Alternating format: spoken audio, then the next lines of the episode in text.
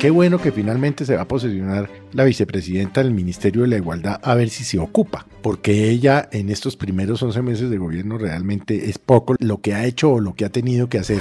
Y ojalá logren hacer algo importante y no sea un puesto más o un ministerio más, porque ciertamente Colombia es un país con uh, unas desigualdades enormes, y no le estoy hablando solo en lo económico. Petro vive en un mundo totalmente distinto a la realidad de un país con todos los problemas que tiene Colombia. Aquí comienza el Zuletazo. El Zuletazo con el Ministerio número 19, el de la Igualdad, el que finalmente va a ser para la vicepresidenta Francia Márquez, que no se pudo posesionar ayer jueves porque no cumplían con los plazos para la publicación de su hoja de vida. Es que la ley dice que debe estar publicada la hoja de vida de quien va a ser funcionario público tres días y los cogió la noche. Deberá pasar en las próximas horas la posesión de Francia Márquez, ahora ministra de la Igualdad.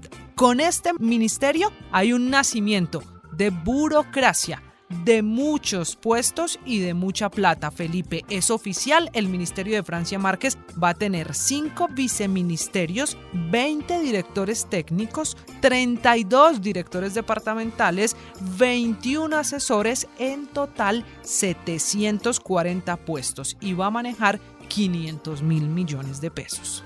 Digamos que 500 mil millones inicialmente, porque es para lo que resta del año pero no sé qué va a hacer con esos 500 mil millones, diciendo claramente que qué bueno, qué bueno que finalmente se va a posicionar la vicepresidenta del Ministerio de la Igualdad a ver si se ocupa.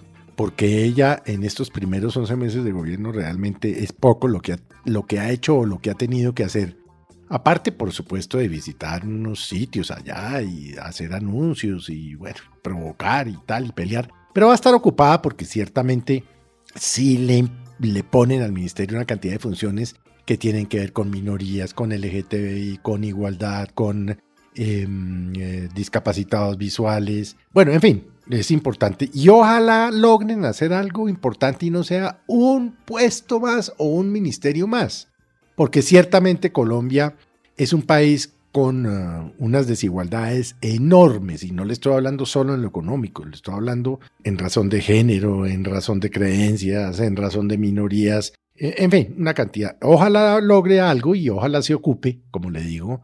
Pero claro, estos 500 mil millones, le decía, retomando, no va a poder hacer mucho distinto de sacar las nóminas de los 740 empleados, entre otras cosas porque por los próximos cuatro meses, empezando desde ayer, entró a regir la ley de garantías, lo que impide que haya nuevos contratos. Entonces la pregunta que yo me hago es, ¿cómo va a funcionar en la práctica el Ministerio de la Igualdad si hoy, hoy no pueden contratar un edificio, unas oficinas, unos muebles, bienes, en fin, todo lo que se necesita para montar un ministerio? Eh, yo creo que va a quedar muy en papel por los próximos meses porque está maniatada por la ley de garantías. Y no es la única noticia. Dice la vicepresidenta que por fin es el momento para la igualdad en Colombia. Será Felipe que le alcanza a la vicepresidenta cumplir la promesa, esta que viene una desde campaña, de lograr no solo igualdad de género, usted bien decía, hay cinco viceministerios